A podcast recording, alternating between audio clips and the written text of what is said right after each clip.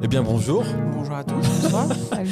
bonsoir, euh, bienvenue pour un, j'allais dire un nouvel épisode, non c'est le tout premier épisode de quelque chose que nous avons appelé Tier List. Tier list.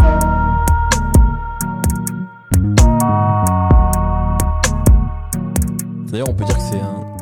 le nom de Nifa. Ouais.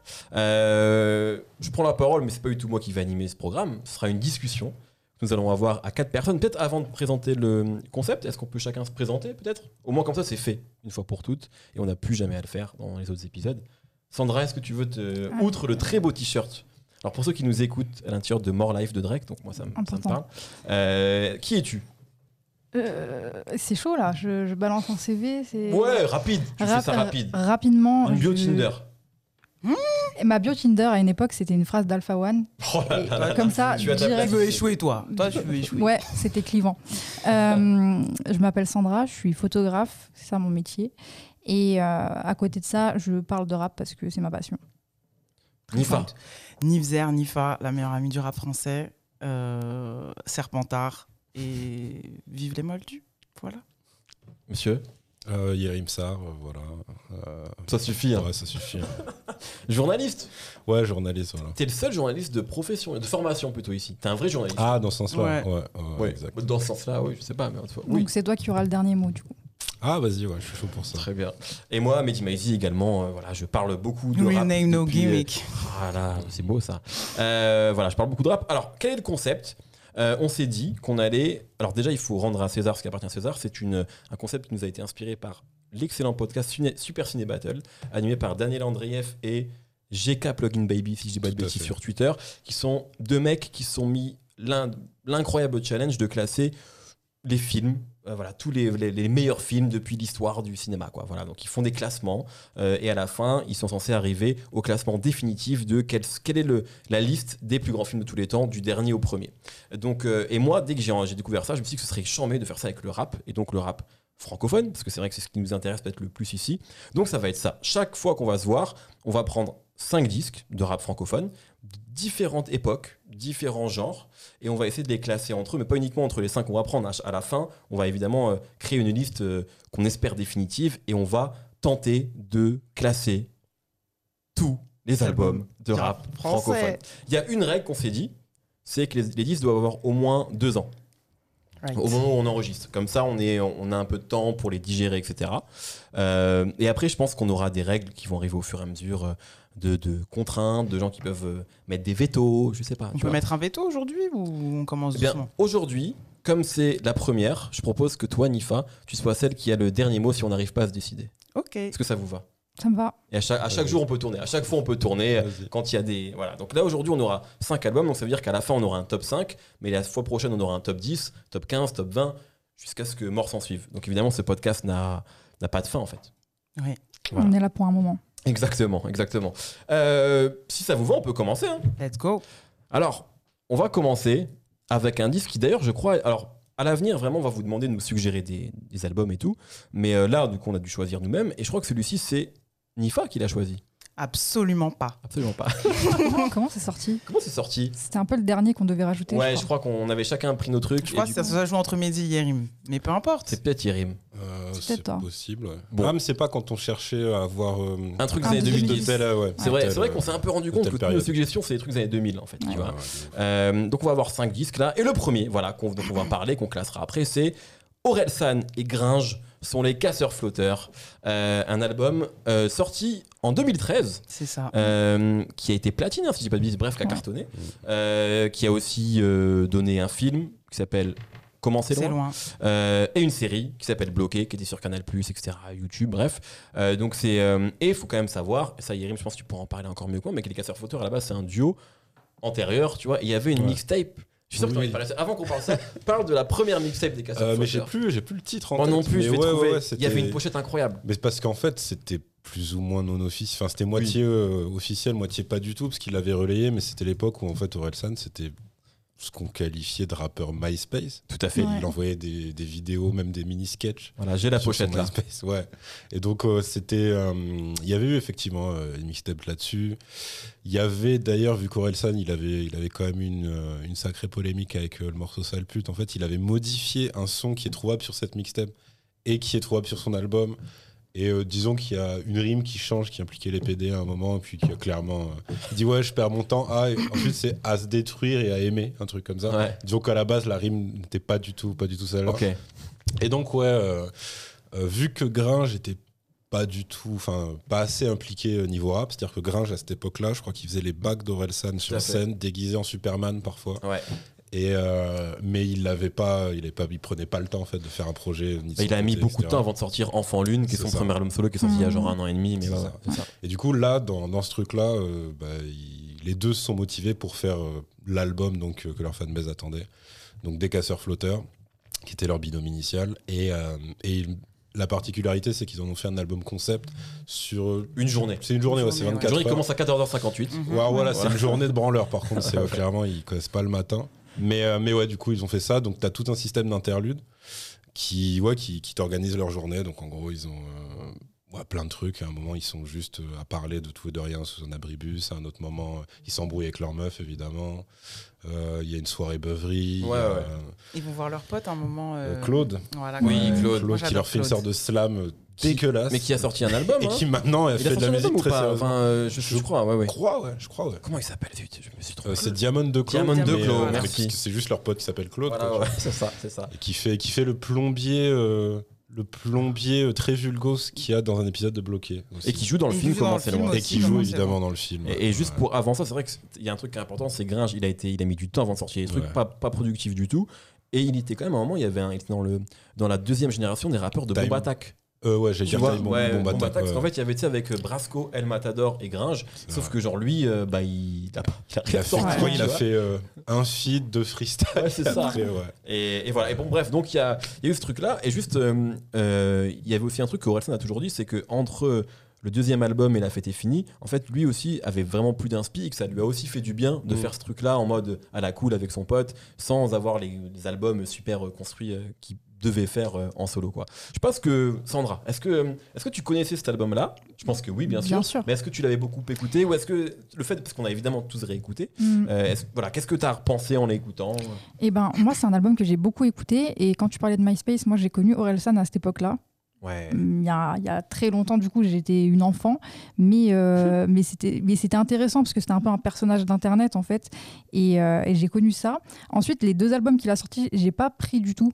Parce que euh, la lane de- d'ado dépressif euh, dans sa chambre, ça m'a pas parlé. Euh, ça m'a pas plus parlé que ça. Je pensais qu'il allait plus partir vers un délire euh, un peu plus perché, comme ce qu'il avait pu montrer sur MySpace. Et quand ils sont revenus avec cet album, du coup, j'ai kiffé parce que là, je trouve qu'il y a une cohérence dans le fait d'être adulte, mais de pousser le délire ado à fond. C'est parce que tu es avec ton pote, donc tu, tu pousses le délire, mais c'est c'est gaulerie, tu vois. Et en plus de ça, vu que le truc est hyper bien construit, c'est euh, c'est une série euh, audio, en fait. À fond, ouais.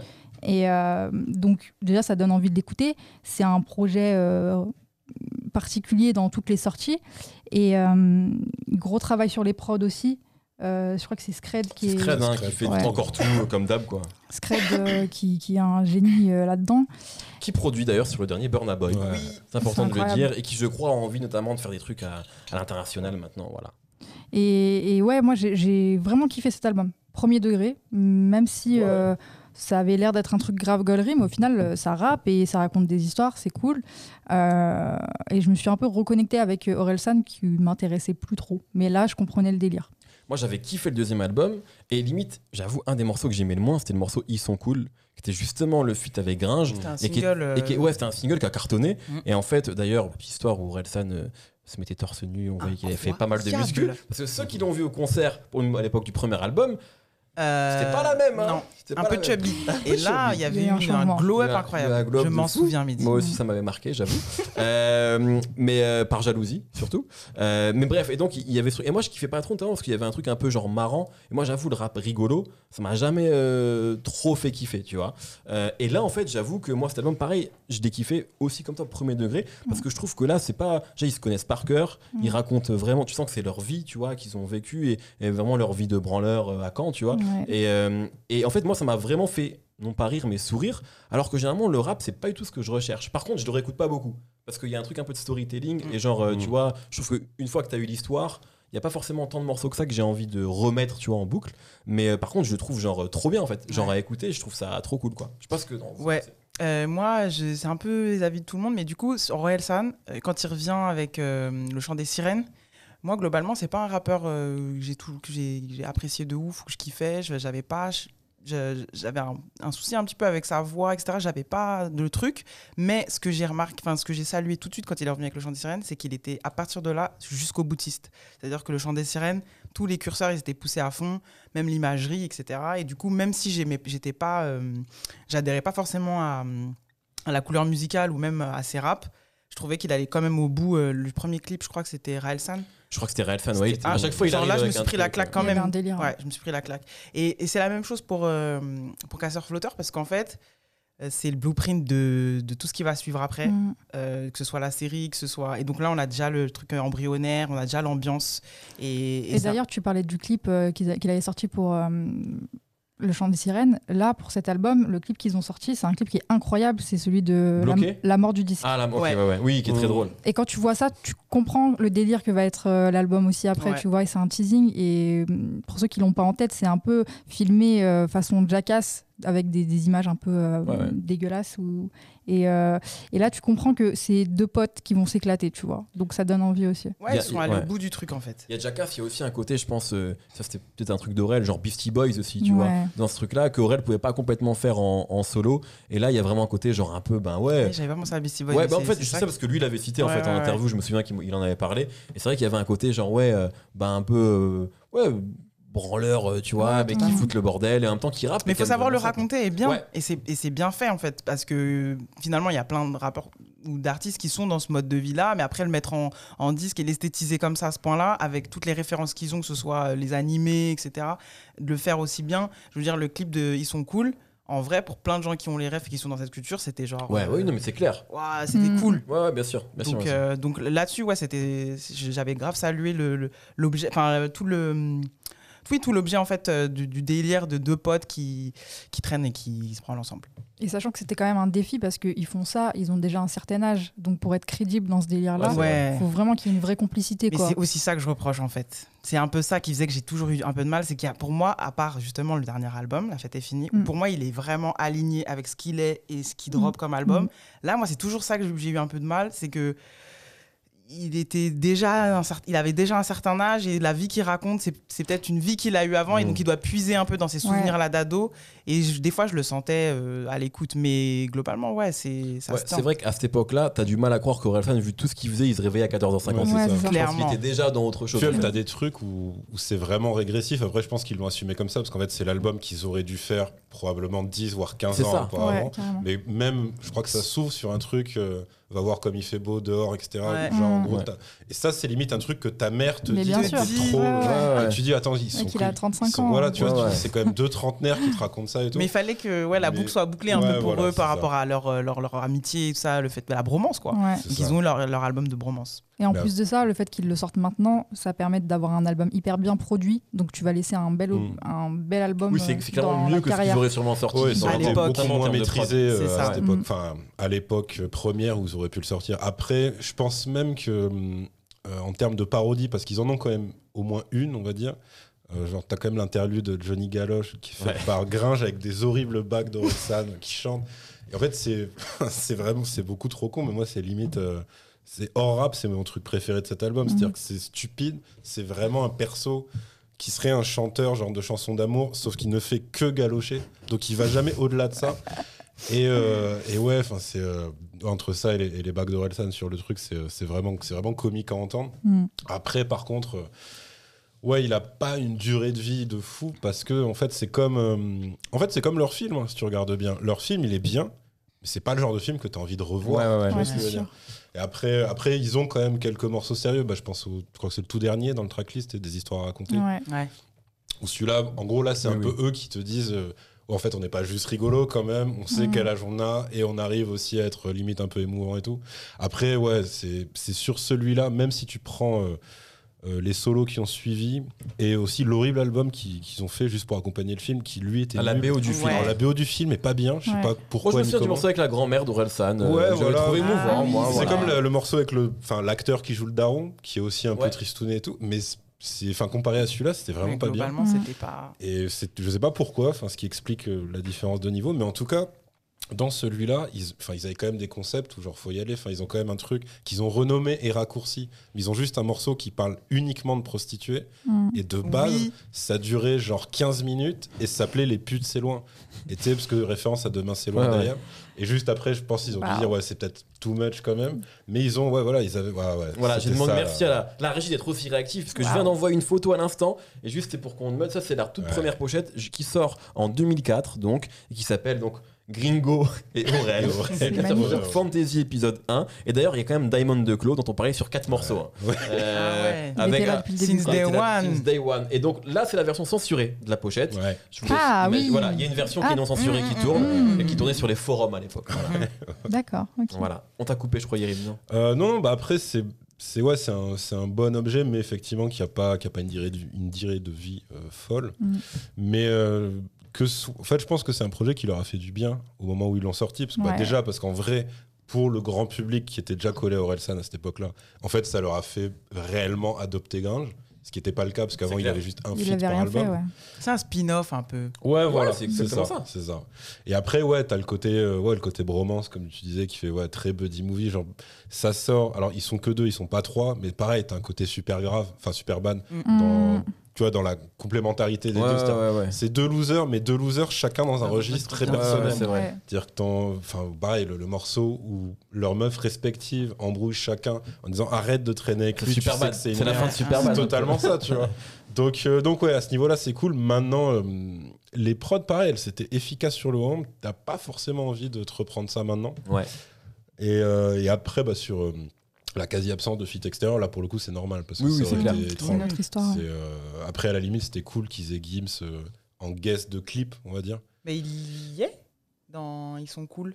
Bah ouais, Ouais, est- dire, pardon, ouais, excusez-moi. mais je veux dire, il, est, il a pas posé avec Oui, eux, oui, parce non, que étrange. Mm. Mais, euh, mais ouais, du coup, euh, ouais, c'était le bon album pour eux à ce moment-là, je trouve. Et même, effectivement, ça m'étonne pas qu'Orelsan, après, euh, il ait dit euh, de manière officielle dans sa com que ça l'avait un peu redécomplexé. Ouais. Parce que c'est vrai que moi, par exemple, le deuxième solo d'Orelsan, il me parle Ah ouais pas trop. Ouais. Ouais. Il y a certains sons que j'aime beaucoup, mais euh, je Je trouve tu préférais le côté loser du premier. Je déjà, t'as ça, même si. euh, Et geek premier- aussi. Très geek le premier. Très geek, mais après, bon, le premier, le problème, c'est qu'en termes d'album, il- tu sentais qu'il y avait trop le spectre maison de disque assez cool. On tient Ouais. peut-être notre Eminem, tu vois, ce qui est toujours Mm. relou. C'est Ouais. Il en parle dans le deuxième album, du coup. Ouais, ouais. c'est qui- Mais après, pour moi, le deuxième, c'est plus un truc de transition. Et euh, pour moi, il se trouve avec le troisième, en fait. Ouais, Le troisième, on en parlera un jour Bah dans oui, qui est un voilà, bref, qui est un, un grand disque, je pense, de français de la décennie euh, passée. Euh, Est-ce que vous voulez rajouter autre chose ou? Non. Non, pour l'instant, c'est le meilleur album de rap français. Pour l'instant. Ah bah, pour l'instant, du coup, pour l'instant, voilà. Euh, passons au deuxième, du coup, si vous voulez bien. Et là, on va remonter. euh, je suis très mauvais en maths, mais un truc comme 15 ans en arrière, Mhm. avec les premières sorties de Stomy Bugsy. Euh, qui a dit Stomy ici? Qui a choisi Stomy C'est toi, Yerim Non, je crois pas. C'est toi aussi. Per- hein. Personne, personne Non, ne dénoncer. C'est toi aussi. Non, non, c'est toi aussi ça. Ah bon, bon, bref. Le- L'album, c'est Le calibre qu'il te. En fait, on va parler des deux en même temps. Ouais. Là, c'est la cover de, de la réédition. La réédition. Euh, mais c'est la même chose, hein. enfin c'est pas la même chose, mais bref, Il y a il eu y a un- le calibre qu'il te faut en 96 et quelques balles de plus pour le calibre qu'il te faut en 98, où en fait c'est c'est une réédition, en fait c'est une version différente de l'album en fait, C'est tu ça, vois. parce qu'en fait, pareil, j'étais surpris. Après, je me suis dit, ah merde, on s'est fait niquer. Parce qu'en fait, c'est comme un double album. Ouais, Il c'est n'y ça. a aucun son en commun sur les deux versions, c'est juste. euh, Si, alors, Si, il y a Dernier pas y dans la mafia qui revient, je Oui, crois. tu vois. papaya, c'est dans Ouais. les deux aussi. Ouais, ouais. Ouais. Y a- y a des- mais c'est vrai que Mais genre, pas- on est sur une bonne trentaine de morceaux. Ouais, quoi, ouais, ouais, c'est clair. C'est pas Ouais. une réédition euh, comme on l'imagine en tout Mm, cas mm, aujourd'hui. mm. Euh, alors évidemment, euh, le, le- c'est Le marrant hit. parce que le, le hit, mais je voulais juste parler du titre, c'est que c'est quand même une ref à Scarface. Ouais. Tu vois, c'est quand même une époque où on regardait Scarface en VF. Tu vois, parce que et- et toutes les refs, tu vois, sont des refs de en VF, tu vois, ce qui semble un peu bizarre, parce que je pense qu'on regarde plus trop les films comme ça. Même euh, les jeunes, tu vois, je pense que maintenant ils regardent Ouais, tout en. Ouais, non, avec vois. Internet, ouais. Tu vois, Ah c'est vrai qu'à l'époque on avait que les refs euh, en VF, et donc c'est euh, effectivement Stomy qui part en solo, euh, comme Passy d'ailleurs, après euh, le, j'allais dire le succès, mais même pas vraiment du ministère amer en fait, qui a jamais Mhm. cartonné, mais disons que c'est eux qui poursuivent l'aventure en solo. Mais est-ce Euh, qu'on peut dire, moi je sais pas, ça remonte, est-ce qu'on peut dire que c'est la star de, du, du ministère à ce moment-là? Pour moi, oui. Bah après, ça dépend, parce que Enfin, ça dépend si tu, ça, ça dépend si, comptes Gynéco comme membre à part Bah, entière. ça, ou ouais, si tu- vrai. Ouais. Parce qu'en fait, Gynéco, en fait, il a jamais vraiment été membre. Il a fait qu'un morceau avec le ministère Hammer. Ouais, c'était ça. Autopsie, c'est ça Ouais, ouais, Il était pas ça sur, euh, ah, il était pas sur Cours plus vite que les balles, Gynéco aussi. Non. Non. Pour moi, il a fait qu'un ouais, sur Autopsie. Donc, tu vois, le, le- le- pour moi, c'est un duo au ministère vois, ah oui, de base, ouais. Et après, t'avais deux satellites, on va dire. T'avais Ahmed D et euh, Gynéco. Ouais, voilà, exactement. Et à la limite, t'avais euh, Moda. Et dans la version Ouais. Originale, la il y a Moda, originale. quand même, du- qui après a fait Moda et Dan et qui fait quand même, excusez-moi, on, déri- on dé- digresse, mais qui faisait les meilleures rimes, les meilleurs multisyllabiques de l'histoire du rap français quand il disait des trucs du style. euh, Hier, j'étais au temple Shaolin, j'ai croisé Lynn Renault, je lui ai dit Shaolin. Et genre, si vous écoutez l'album Thèse, Antithèse, c'est que des rimes comme ça. Ah. C'est que ça, c'est extraordinaire. Franchement, c'est extraordinaire. Mais bon, bref, du coup, Stomy, voilà, premier album. Et c'est vraiment un disque qui est quand même très, euh, en fait, très West Coast dans, Ouais. dans, Ouais, dans dans l'ambiance, dans les prods, tu vois, avec beaucoup de prods de Dr. L, qui est, moi, ça m'avait grave choqué parce que c'était un mec qui était associé à Assassin. Genre qui était genre vraiment pas G-Funk du coup dans Mmh, l'esprit tu vois mmh. et euh, comme quoi le mec savait faire euh, 36 000 trucs Ouais. tu vois et, et moi c'est quand même pour moi le gros point fort du disque c'est les prods que je trouve génial euh, et c'était aussi le côté un peu, je pense, Irim, tu pourras en parler peut-être encore mieux que nous, parce que toi, tu as rencontré Kenzie, c'est tout le côté secteur A, et même le côté peut-être aussi euh, californien qu'il y avait, parce qu'il y avait aussi ça chez Gynéco, tu vois. Ouais, ouais. Euh, bon, pas chez Passy pour le coup, mais bon, un petit peu quand même sur quelques tracks. Et c'est vrai qu'il y a vraiment un côté, je trouve, G-Funk euh, Cali, quoi, sur cet Mm. album-là. Euh, et après, il y a Stomy, le rappeur. C'est ça. Voilà. Alors, ça. Nifa, tu veux en parler C'est vrai que j'ai fait un statement, euh, donc évidemment, Voilà. je, je En- commence. Dans Mais, WhatsApp, tu nous as dit des trucs. mais non, mais en fait, euh, moi, c'est un album que. C'est peut-être un de mes premiers souvenirs en plus d'album rap. Parce que là, je suis super jeune en vrai, mais, euh, mais parce qu'il y a un gros single qui passe à la télé, euh, j'ai. je- Mon papa à moi. Euh, Mon papa, est, mon, papa est, mon papa moi est un gangster c'est ça le titre Euh, Du coup, je, je me prends l'artiste de manière très mainstream en fait. C'est ça Ouais, ma porte d'entrée à cet album-là. Et euh, à ce moment-là, clairement, moi, j'ai pas, euh, je prends pas du tout conscience de, du niveau d'invité déjà qu'il y a sur cet album. Euh, et euh, et c'est plus tard que, que, que je réalise et que je recontextualise. Mais évidemment, sur, euh, en- à la réécoute, en fait, il y a plein de choses, euh, plein de conclusions que je tire sur, euh, sur l'artiste, en fait. C'est-à-dire que j'ai l'impression que vous avez parlé de star, donc éventuellement, oui, c'est peut-être la star. euh, euh, celle qui aurait qui, qui potentiellement pouvait le mieux marcher de par euh, Le charisme aussi. le charisme, c'est peut-être. Après, ça, c'est les goûts et les couleurs, mais peut-être c'est peut-être le beau gosse de- du, du, du- du groupe, etc. Mhm. le look. Euh, donc, il y a un truc qui fonctionnait plus, et donc on, on tente plus sur Stomy Bugsy que peut-être. euh, Ça marche plus, en tout cas pour lui, pour le grand public, que les autres.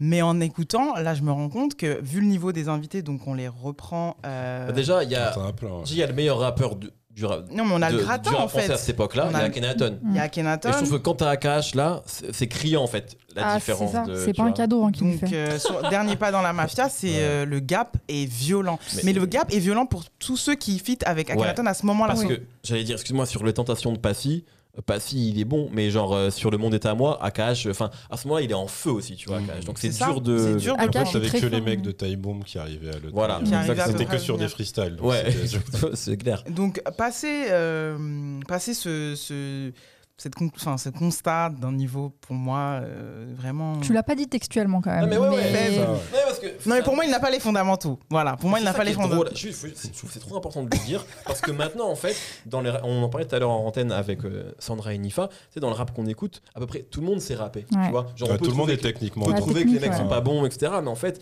là, on est encore, on est quand même en 96, donc le rap est pas nouveau, et on a un rappeur qui est une star, tu vois, et qui parfois est pas dans les temps, et s'en bat les couilles, tu vois. Et genre, moi, j'avoue que je trouve ça cool parce que j'aime beaucoup. En fait, il a un côté genre Lascar, je m'en bats les couilles, tu vois. Et genre, sur un morceau comme La guerre du rap, tu sais, il, il name drop tout le rap Mais ouais, français. c'est c'est plus moi, ça un, me fait rire. c'est un rappeur d'attitude. Ouais, exactement. D'attitude, Pas de, de symbole, un genre de symbole de quelque pas un chose. technicien. Non, Ah du oui. tout. Mais même la et même base, ça, enfin, l'a on, pas a- quoi. on est loin parce qu'avant le Ouais. technicien, il y a plein de Ouais, niveaux ouais, en fait. Mehdi. Donc du coup, c'est pas du tout un technicien, mais genre je veux dire, il n'y a pas les fondamentaux et il en a rien à faire. Ok, sauf que euh, du coup, euh, on profite bah, du coup de la DA et ouais, il y a des prods vraiment cool. Mais les featuring là, c'est un, c'est- en sauvetage en Mm. fait. C'est pas des invitations genre Oye sa papaya, c'est un morceau de Doc Génico pour moi. Ouais, bien Ouais, sûr. ouais. Et donc, il y a plein de moments comme ça dans l'album où quand il est seul, c'est compliqué. Mm. Euh, de, à la réécoute, là, c'était pas évident. euh. Après, c'est aussi parce que on l'écoute à rebours et qu'on Ouais, ouais, ouais. s'est- on est conditionné aujourd'hui avec un genre de rap qui fait qui, qui est très euh, calibré, très lisse, très, euh, enfin pas très lisse, mais où les gens justement, les rappeurs aujourd'hui rappent dans les temps et savent à peu près se poser de manière instinctive, même si après on peut euh, avoir des écarts de niveau. Là, c'est c'est spécial, quoi. Après, en vrai, Oyesa Papaya, pour moi, c'est deux mecs qui rappent très mal. hein. Parce que Gineco, il est très hasardeux aussi. Il a toujours été, de toute façon. Mais c'est pareil. Mais lui- il est dans les temps quand je me même. suis Mais posé le comme truc, c'est que. Gineco, je pense qu'il est plus cadré parce que si, si tu essaies de comparer ça avec euh, Première Consultation, en fait, Première Consultation, ça va l'exploser parce qu'il est, ouais, il est 100 fois plus cadré que lui. Lui, je Mm. pense que Lui, il, peut-être il qu'il- pouvait décider tout seul certains Déjà, trucs. personne n'écrit pour Stomy, à notre connaissance. Alors ouais, que voilà, Gynéco, il y avait un petit travail collectif lui, derrière et tout, Mm. même en termes de prod, puis le fait que ce soit. Parce que si on considère ça comme un double, c'est clair que tu arrives au bout du 30e morceau, tu fais waouh, enfin, c'est Ouais, c'est chaud. c'est quand même chaud. En plus, il avait le côté euh, je rappe, en- alors que ça va rejoindre un autre double album dont on va parler, mais lui, il avait quand même le côté je rappe en prenant un accent Voilà, qui est censé être la VF de Tony Montana. Non, mais- Et ça, en fait, à l'époque, ça pouvait être drôle ou sympathique, mais là, en fait, c'est insupportable. Ouais. C'est-à-dire que T'as un gars qui essaie de prendre l'accent pseudo-cubain du doubleur d'Al Pacino. Mais ça, c'est l'histoire- du rap français. C'est totalement en l'histoire du en rap français, exactement. mais je veux dire, même l'autre rappeur auquel je fais euh, référence, C'est un peu il, ridicule. il le fait euh, En 2004. pour des interludes. Oui. Ouais. Après, Ouais. il le fait pas Oui. pour Oui. des morceaux Des entiers. morceaux Enfin, entiers. Là, il y en a minimum 4.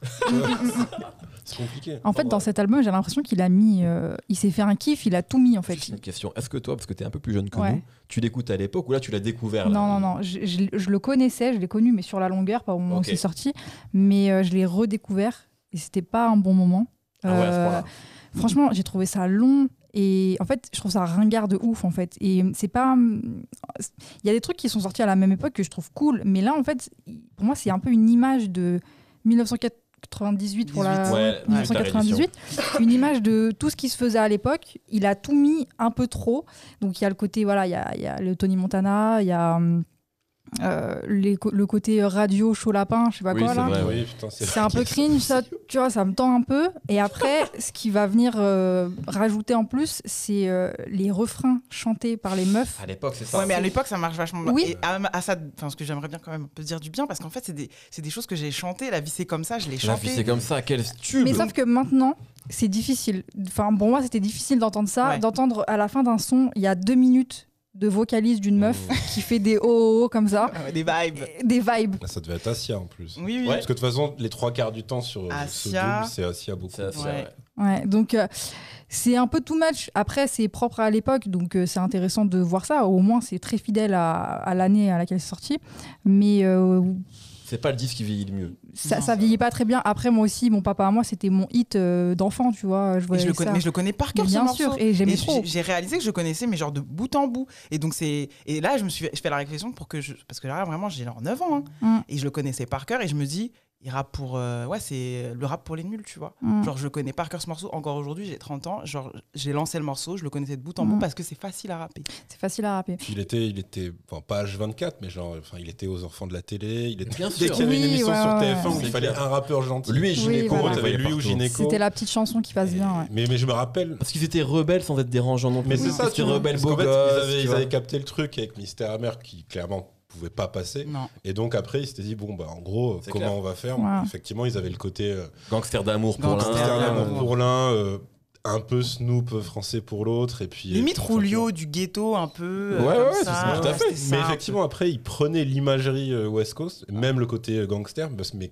après les phases, le truc, c'est que tu sens que, que justement, contrairement à Gynéco, t'avais pas de ghostwriting derrière. Donc, quand Ouais. t'as une phase du style euh, tuer, c'est comme mettre une Porter chaussure. des chaussures porter des serrées, chaussures au trop début, serrées. ça fait mal. Après, on est habitué. Ah, je l'ai noté ça, parce que ça, je la c'est- trouvais incroyable. Ça, c'est interdit, tu vois.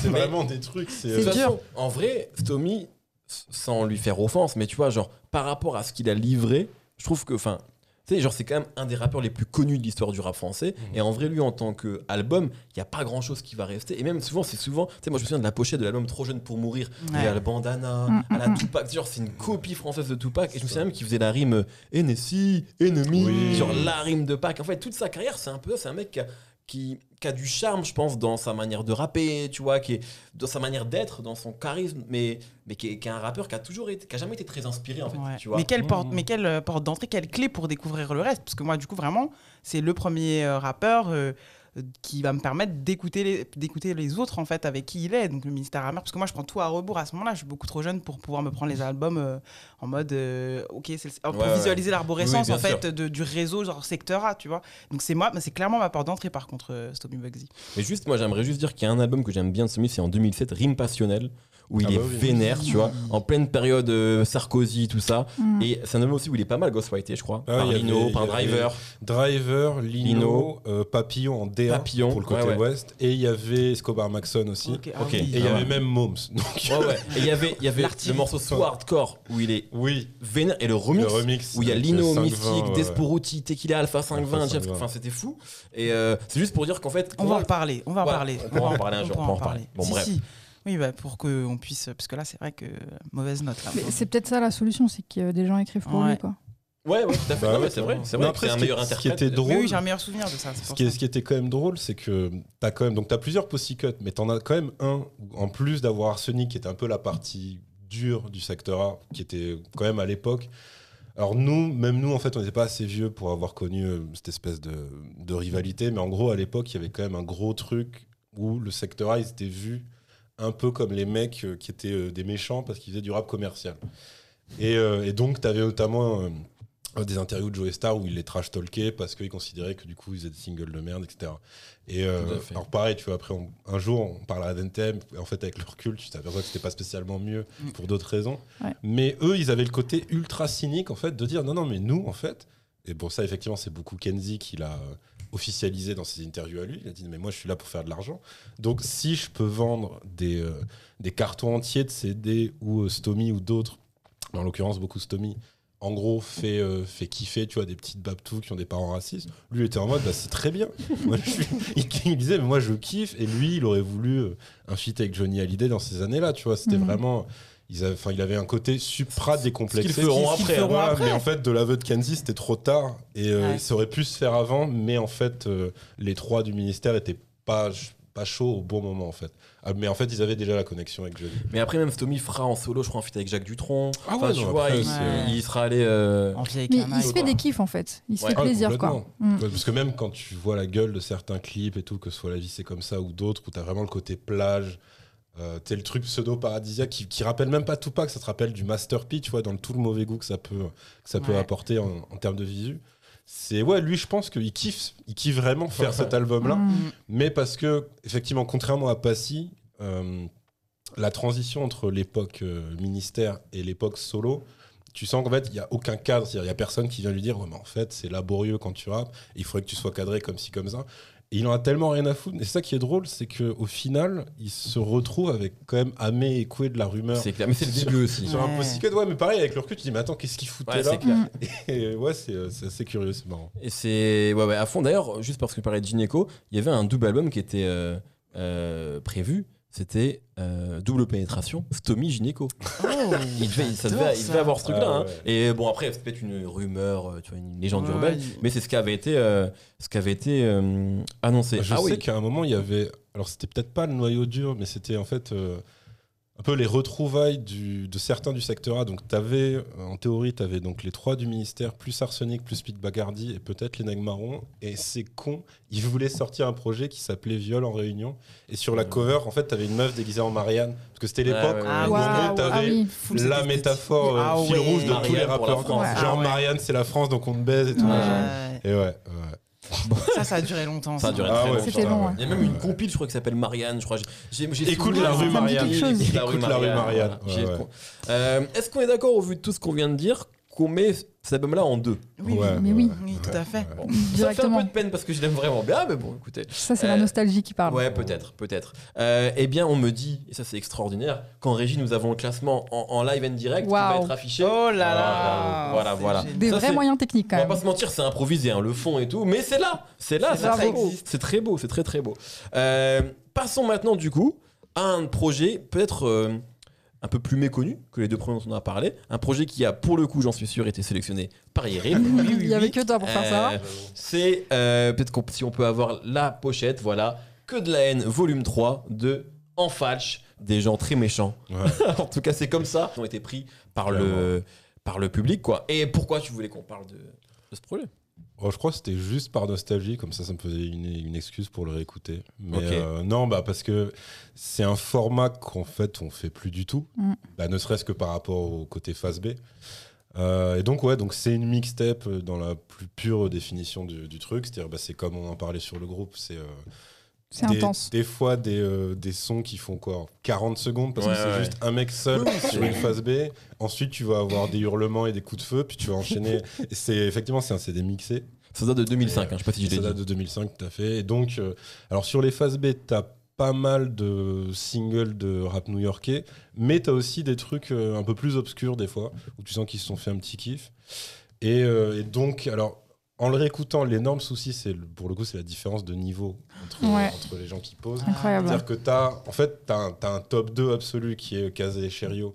Ouais. Euh, Kazé, bah, parce que en fait, c'est déjà une sorte de technicienne hors pair. euh, Qui, euh, t'as l'impression en plus qu'elle le fait en pilote Ah, automatique. Ah, elle est trop ouais. forte. Euh, Est-ce qu'on peut rediriger vers ton article C'est quoi être technique dans le rap euh, Vas-y, si tu veux. Bon, redirigeons alors. Voilà. rediriges, Il est bah, où Il est c'était- sur Move C'était sur move.fr. ouais, Et tu, cites notamment le morceau Suis ma plume de Ouais, Kazé. ouais, ouais. Pour le coup, est une des plus belles démonstrations. C'est ouais ouais parce qu'en fait alors Kazé pour la situer c'est euh, elle fait pas de multi en réalité elle elle, elle s'appuie sur les consonnes donc elle fait euh, des allitérations Ah, mais partout Ça partout ouf. partout partout et Cherio lui c'était plus le côté punchline et insolent. C'est-à-dire et puis même des fois il avait des trucs tu disais putain c'est c'est con mais ça marche. Et il avait un je pense pas qu'on puisse dire précurseur parce qu'il n'était pas assez écouté par peut-être d'autres euh, rappeurs plus jeunes.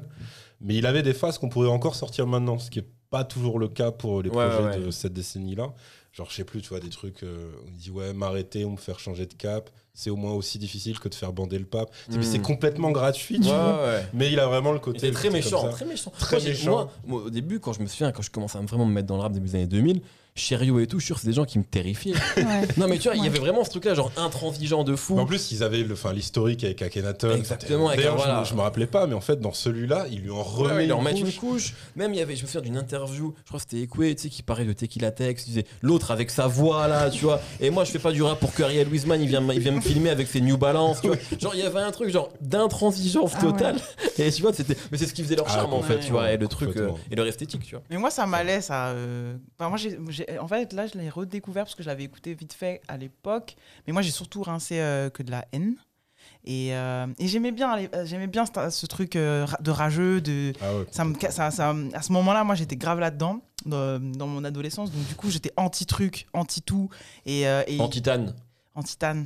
qui a la ref. euh, On l'a, on On dirait pas, on dira pas. on ne dira pas. et, du coup, et du coup, c'est ça en fait. Là, j'ai retrouvé, j'ai retrouvé sensiblement la même chose. Euh, avec une. Enfin, ouais, j'ai pas forcément comparé tracklisting, tracklisting, mais avec une casette que je trouve un petit peu plus absente là. Mais quand elle est là, c'est genre incroyable et laid back, sans forcer en plus. C'est genre juste, euh, je viens soutenir mes frères, je fais des backs Ouais. incroyables.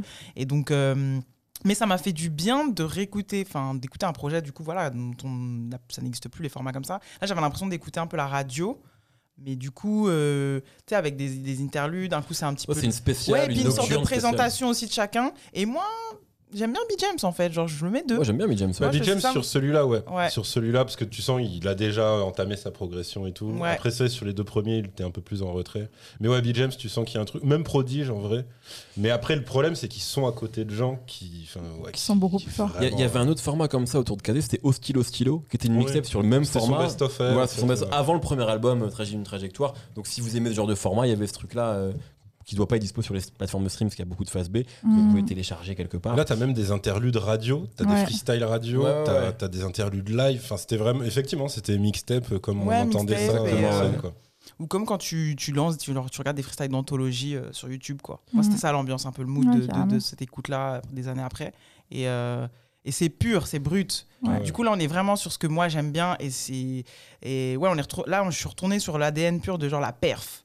Et, et là j'aimais bien parce que du coup Et euh, bah, après Stomy, du coup, c'est. Ouais, bah ouais, ça m'a fait vachement bien moi de réécouter ce projet-là parce qu'on était bah, dans clairement ce que je kiffe. Donc Mm. euh, même pas sans, sans vouloir les comparer ou quoi, mais j'aimais bien euh, ce truc un peu de CV en fait. On a un peu, un- on a chacun à leur tour euh, le petit freestyle des familles et, euh, et c'est familial et ouais, c'est clairement pour les jeunes qui nous écoutent, c'est un peu la grunt, mais genre Ouais, avec des- ouais, des gens ouais. méchants. Ouais, ouais, c'est Voilà. bien. Ça, La grotte avec des gens méchants. c'est complètement C'est bien résumé. C'est bien Pareil, c'est sur celui-là où je crois qu'il en place une aussi pour Diam. Enfin, il y a vraiment. Ouais, ouais, ouais. Tu sais, tu sens vraiment le mec qui, qui, tu vois, genre t'as la sortie Skyrock et t'as un mec dans un coin qui est jamais allé et qui, et qui regarde tous les gens sortir en les détestant, mais de manière vraiment très sincère.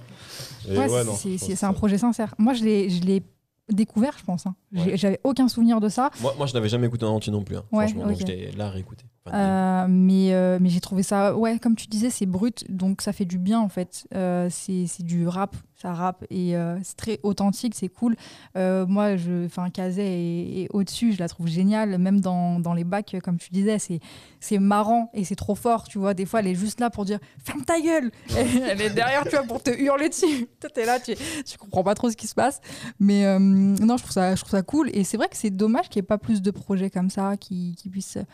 Enfin, très, un truc vraiment très euh, Ouais, spontané, tu spontané, vois. ouais, ouais, on non, s'en ça, existe peu, ça Ah, existe maintenant, c'est des freestyles YouTube en fait. quoi. Ouais, bah ouais. Maintenant, c'est ça, je pense, le. le- Et j'aime bien le côté famille aussi. Euh, dès l'intro, on sent que voilà, on est tous ensemble et Ouais. on ride ensemble parce qu'on se valide, et on s'aime bien. Et malgré l'affiche un peu comme ça, effrayante, pardon, euh, en vrai, c'est un. On pourrait l'apparenter à un feel-good movie. Genre l'écoute de ce projet. Ah non, ouais. mais c'est bizarre de dire ça. Moi, je dirais plus comédie Non, mais d'horreur. l'affiche, c'est comédie d'horreur. Ah, c'est pas l'affiche, alors l'affiche pour le coup c'est un vrai film d'horreur, je crois que c'est Maniac. Ouais, je crois que Et c'est c'est effectivement un taré qui scalpe les meufs dans le métro. Et en fait, euh, mais non, non, quand je disais comédie d'horreur par rapport à ce que tu dis sur le côté feel good, parce que tu sens qu'eux ils se marrent Ouais. C'est fond ça. Ouais, carrément. entre Tu eux. m'as comprise. Donc c'est, c'est ouais. ça m'a fait du bien en fait. C'était euh, le feel good movie, c'est genre tu, tu passes un bon moment et tout. Et là, j'ai passé un bon moment à Ouais. écouter des gens rapper. Alors évidemment, Ouais. ils ont pas le profil euh, feel good movie, mais c'est ça en soi, c'est ça. Ça. Puis, puis c'est vrai que t'as, t'as des trucs. euh, alors évidemment, t'as les phases euh, où déjà le minimum c'est de gueuler. On est la clique anti-flic au début Ah. d'un morceau Mm. sur deux, tu vois. Mais en plus, t'as des trucs qui sont vraiment plus possibles actuellement. C'est-à-dire, non seulement ils clashent certains rappeurs, mais ils te donnent les noms de responsables de labels et de radio. Genre, à un moment, il dit Christophe Néni Il y a de euh, apprécie pas qu'on insulte de Burtel. Que je sois clair, si je le crois, je lui remonte les bretelles. En fait, il fait juste référence au fait qu'ils ont fait un freestyle à Génération, que le- c'était le boss de Ouais. Et que eux, donc, ils ont insulté de Burtel Et que ouais. l'autre leur a dit, oh, quand même. Non, ça dit clairement les termes là. Voilà, c'est. euh, ouais, C'est ouais. bien. Ouais, t'as l'impression qu'ils enregistrent ça pour eux en fait. Ouais. Ils Ouais, savent même pas que ça va être diffusé après, tu vois. Ils sont là, ils font leur truc, ils calculent pas. Après, ça explique aussi, je pense, c'est de toute façon la ligne directrice de tous ces rappeurs et rappeuses là, enfin tu vois, associés à la rumeur, à, à tout ça, qui sont, qui ont toujours tracé leur route en fait, et qui ont jamais, enfin je pense que l'histoire elle est connue, mais tu vois, faut quand même se souvenir que Kazé elle a refusé d'être sur, le Mmh. premier- sur le dernier album d'NTM. tu vois, Ouais. sûrement ça s'est arrivé près de Elle chez vous. c'était- été à la place de Jai. sur Exact, d'Afro Jazz, exactement. Et c'était quand même elle qui, qui était invitée à la base. Elle a dit Moi, je suis la petite de personne. Moi, je veux pas arriver dans le rap en étant la petite de quelqu'un. Et euh, voilà. Bah, logique. Ouais, ouais, ouais. Non, mais en tout Pour- cas, je pense, que, elle, je pense que plein de gens auraient accepté. Bien tu vois, c'est le, mais- c'est le plus grand groupe de, de- du rap à ce moment-là. Ouais, tu vois. ouais. Mais voilà. Euh, moi, en tout cas, d'accord avec vous. hein. En tout cas, le- moi, le problème que j'ai avec ce projet, c'est que Kazé, je la trouve trop forte. Ouais. Même en vrai, même par rapport à Cherio, même si j'aime bien Cherio et que je l'ai pas mal écouté à l'époque, je trouve vraiment qu'elle surnage le truc et que du coup, comme elle est pas tant là que ça, euh, ben c'est un peu plus inégal. Tu vois. Mais euh, voilà. Où Et est-ce toi, qu'on- c'est par rapport à Cash que t'aimes pas Cherio, en fait. À quoi À Oui, bah, évidemment. Non, mais tu sais que petit, c'est comme quand, tu sais, quand je me mets au rap et que je découvre les clashs chez Tupac Biggie, bah moi, Tu choisis ton camp. bah, au début, je suis avec Tupac. Parce que comme tous les Français, tu vois, on connaît pas Mhm. Biggie, tu vois. Donc je suis avec Tupac, parce que mon cousin était fan de Tupac. Et donc au début, je me dis, Biggie, Mob Deep, c'est des enculés, tu vois. Genre, je peux pas On prend ça, parti, on prend le truc à cœur, quoi. et après, j'ai écouté Ready to Die, tu vois. Et j'ai- j'ai- voilà. Là, tu, tu mais, fais un choix. mais au début, ouais, tu sais, quand t'es jeune, je pense que. Et donc, moi, je les voyais vraiment, genre, pour moi, Akash, c'était le bien, tu vois. Mmh. C'était le mec gentil, euh, tu vois, voilà. Et, et- Et genre, t'avais Et- un extrémiste qui lui tirait dessus. donc, moi, ça me faisait de la peine, tu vois. donc, euh, voilà. Voilà un petit peu euh, pourquoi j'avais j'avais plus de mal avec eux à, à cette époque-là. Euh, où est-ce qu'on met ce projet? Est-ce qu'on le met, sachant que c'est une mixtape, Mm, mm. est-ce qu'on le met euh, Moi, devant Casseur Flotteur, devant Stomy, en troisième? Je Moi ne je, sais le, pas. moi, je le mettrais devant Stomy. ouais, deuxième place pour l'instant. Ouais. Vous êtes dur avec Stomy. hein. Ah non, mais. Ah, mais Bah, c'est vrai. euh, réécoutez, les gars. Non, mais il a réécouté, il a réécouté. Ouais, hein. ouais, ouais. Yerim, tu es d'accord avec ça Oh, ouais, ouais, ouais. On met derrière les Au casseurs milieu, flotteurs. Ouais, ouais, Vous va. pensez que comment Cherio prendrait le fait d'être derrière les casseurs flotteurs Il va nous vous en vouloir. assumez, vous assumez ce choix Bon, au pire, il dira c'est la faute de Navi, Bill James. Oui, voilà, s'il Voilà. écoute. euh, D'accord, ok. Euh, donc pour l'instant, casseur flotteur, euh, Aurel San et Grinchon et casseur flotteur, en falche que de la haine, volume 3. Bah voilà, le classement est là, c'est incroyable. Et Mais ça va être génial cette aventure. là Ouais. Ouais, mais ça va être magnifique. Ça va être fou, mais par contre, le pauvre, à la fin, il va falloir faire des tops parce qu'il pourra Ça pas. va- ouais, ça va être euh, compliqué. ça va être ouais. compliqué, je pense, de tout faire Bon figurer courage. au bout d'un moment. Euh, mais Mais en le cas- projet m'ambiance beaucoup là. Ah, c'est bon, tu, Euh, tu commences à sentir le J'adore. potentiel. Ouais, ouais, ouais. Euh, eh bien, enchaînons avec quelque chose qui sort en 2006. Ouais. Et là, pour le coup, euh, c'est moi qui l'ai euh, choisi, enfin, qui l'ai proposé. Quelle année, quelle année. Une année Ouais. incroyable. Alors, on, J'adore. dit pas assez, mais 2006, c'est une année. C'est marrant parce que pour beaucoup de gens, c'est vu comme euh, genre les années un peu creuses du. C'est rap le cas un français. peu, hein. C'est Mais- bah, c'est le cas commercialement, mais pas Commercialement, forcément mais pas artistiquement, forcément tu vois. Parce que, en tout cas, moi, je me régalais avec euh, notamment l'époque des street CD. Ouais. C'est un truc qu'on n'utilise plus, mais c'était le nom pour dire EP aujourd'hui, tu Mm. vois, ou mixtape, mais c'était euh, juste des projets un peu plus street, dont les pochettes ressemblaient toutes à ça, ça. tu vois, des trucs qui semblaient genre un petit peu. euh, non officiel. Là, tu sens, tu sens le, la patte néochrome, tu vois. Ouais, complètement. Ouais. Qu'en fait, ça correspond même pas à la personnalité de Mais l'artiste. grave. du tout. Mais il fallait, il fallait un côté suspect, tu vois. Exactement. Ouais, ouais. Et donc c'est- c'était à la grande époque des street CD, c'était aussi l'époque où on attendait euh, depuis très longtemps le Ouais. premier album de Nak. Ouais. Donc Nak, euh, voilà, si- s'il faut euh, grand espoir des forums de rap français. tout à fait, tout à fait. Ah, mais d'ailleurs, j'étais sur un site pour préparer l'émission qui s'appelle le rap c'était mieux avant.com. Donc euh, SO, SO gars du, de, de ce Et site. t'as trouvé qui- des infos et tout.